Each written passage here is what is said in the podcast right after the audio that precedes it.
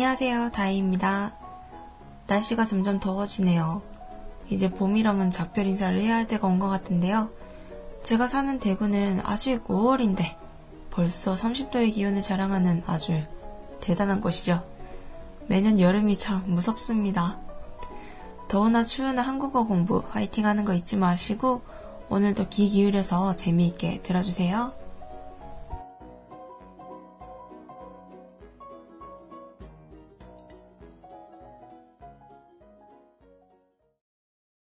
요즘 저희 엄마가 이가 안 좋아서 치과에 다니고 계신데요.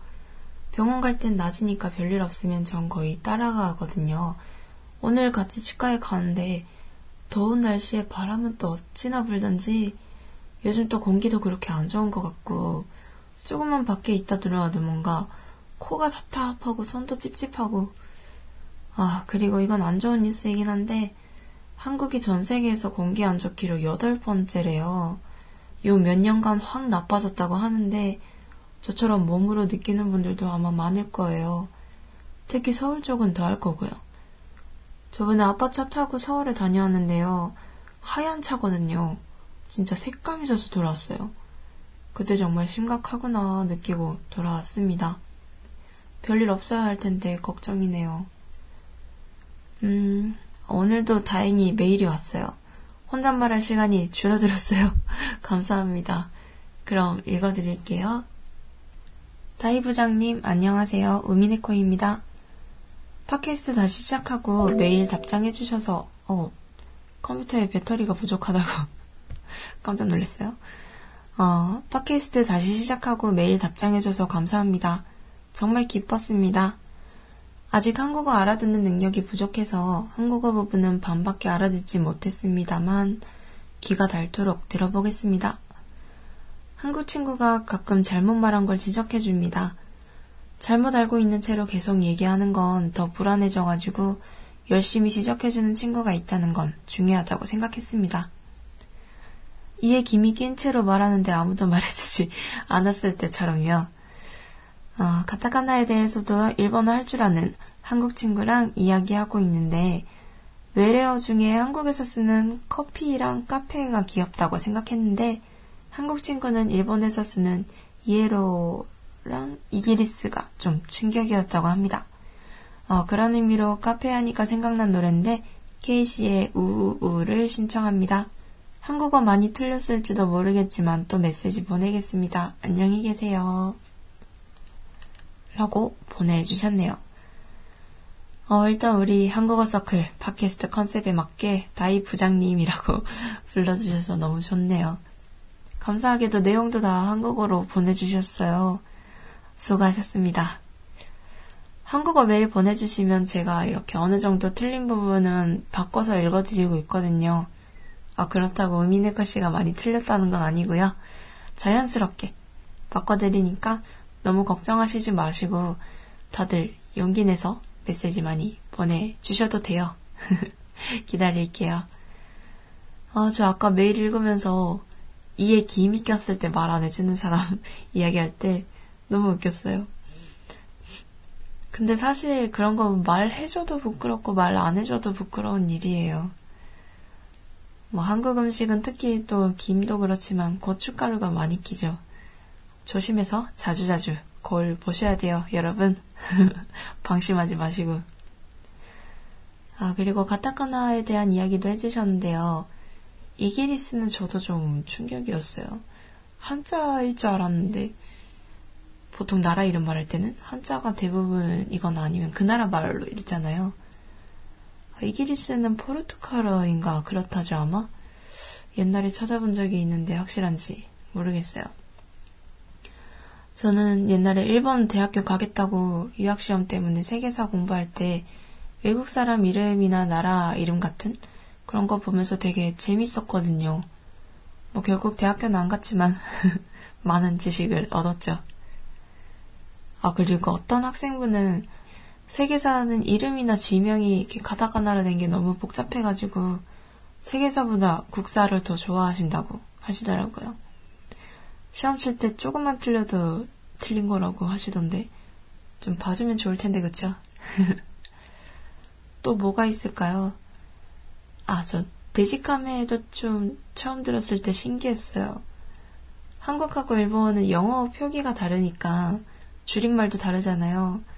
한국에서는 디지털 카메라라고 하니까 줄이면 디카가 되는데 일본어는 데지털 카메라 하니까 데지카메가 되고 약간 그런 똑같은 말인데 줄임말이 다르다는 게 되게 저한테는 재미있는 일이었습니다. 그거 말고도 음식점 메뉴라든지 아 음식하니까 생각났는데 전 호이프 크림을 할때 호이프가 너무 귀여워가지고 아니, 한국에선 휘핑크림이라고 하는데 발음이 너무 달라서 처음에 좀 놀랬어요. 제가 예전에 휘핑크림을 너무 좋아했어서 빵이나 카페 음료나 그런 거 무조건 휘핑크림 들어간 걸 먹었었거든요. 지금은 좀 건강을 생각해서 자제하고 있습니다. 그래도 크림빵만 보면 아직 정신을 못 차려요. 저번에 생크림 커피번을 먹어봤는데 너무 맛있더라고요. 커피번은 제가 만들어봐서 알지만 정말 정말 칼로리 장난 아니거든요. 버터가 커피번 반죽에 거의 반 틈 정도 통째로 들어가요, 버터가. 맛있는 데는 다 이유가 있는 법이랍니다. 게다가 생크림까지 들어있으니까 그건 말 안 해도 아시겠죠? 얼마나 칼로리가 높은지. 와, 이건 아니다 싶으면서도 또 눈앞에 있으니까 먹게 되더라고요. 정말 크림은 사랑입니다. 거부할 수 없는 매력이죠. 어, 메시지 읽고 뭔가 기승전 먹는 이야기로 끝나버렸는데요. 아무튼 오늘도 메시지 보내주셔서 감사하고요. 우선 여기서 우미네코 씨의 신청곡 우우우를 살짝 들려드릴게요.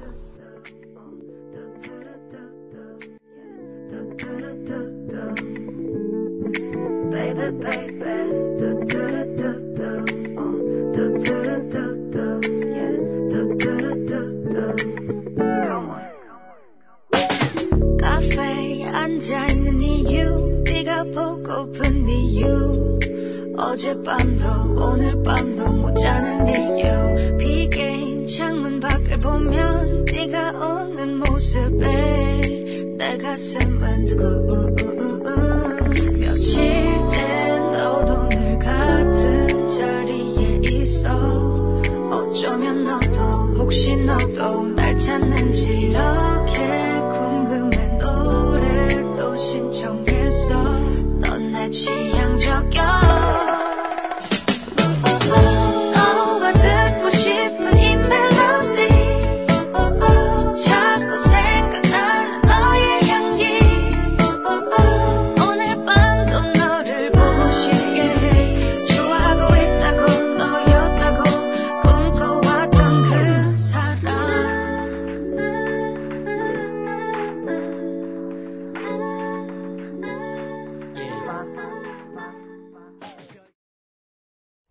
너무 길게 들려드리면 저작권 문제가 생길 수도 있으니까. 저 방송 오래오래 하고 싶거든요. 그래서 아주 살짝만 들려드렸는데요.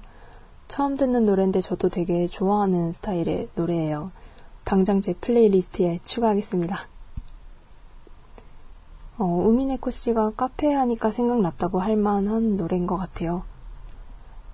카페에서 이런 노래가 흘러나오고 햇빛 따뜻하게 비추는 창가에서 평소엔 좀처럼 즐길 수 없는 여유와 커피 한 잔, 그리고 달콤한 케이크 하나면 그것보다 좋은 게 또 어디 있을까요?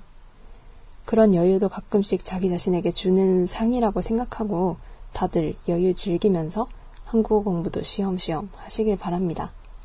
너무 자기 자신한테 약한 것도 문제지만 너무 엄한 것도 문제인 것 같아요. 저는 좀 약할 땐 한없이 약하고 엄할 때는 또 한없이 엄한 편이라 중간이 없어요. 특히 잠에 있어서는 한없이 약합니다. 잠은 절대 못 이겨요. 요즘 자기 자신에게 엄한 건 다이어트 겸 건강한 몸을 만들 겸 운동을 좀 하고 있는데요. 하루에 정해진 만큼 꼭 운동을 챙겨서 하고 먹는 것도 조심해서 먹고 그렇게 철저하게 한 지 한 달 정도 됐는데요. 너무 좋아요. 뭔가 몸이 가벼워지는 느낌. 예전에는 큰 돈 들여서 personal training도 받으면서 운동하러 다녔었는데 역시 자기 자신의 의지가 제일 중요한 것 같아요. 그때는 실패했었지만 지금은 motivation이 충만한 상태입니다. 피트니스 센터 다니면서도 못했던 운동을 혼자서 꾸준히 한 달이나 유지하고 있다니. 한 달이 누군가에겐 되게 짧은 시간일 수 있는데 저한테는 드문 일이거든요. 아, 이게 몇 년 정도 이어져야 정말 건강한 몸이 될 텐데 말이죠. 오늘도 우리 한국어 서클 부모님의 메일 덕분에 즐거운 방송이 된 것 같아요. 일본어 메시지가 오면 일본어로도 이야기를 좀 하겠지만 오늘처럼 한국어를 최대한 많이 말할 거고요. 앞으로도 한국어로 많이 많이 이야기 나누고 싶으신 분들은 제 블로그나 트위터로 메시지 주시기 바랍니다. 今日もお別れの時間が参りました。 聞き取れなかった方もがっかりしないで頑張ってくださいね。勉強すればするほど聞けば聞くほど聞き取れるようになるのがラジオの魅力だと思います。皆さんのメッセージ待ってます。メッセージはブログのメールフォームから送ってください。ブログアドレスは pn0419.caesar.net です。ツイッターからのメッセージも OK です。ツイッターで t a a DAAHEELEE を検索してください。그럼다음주에또만나요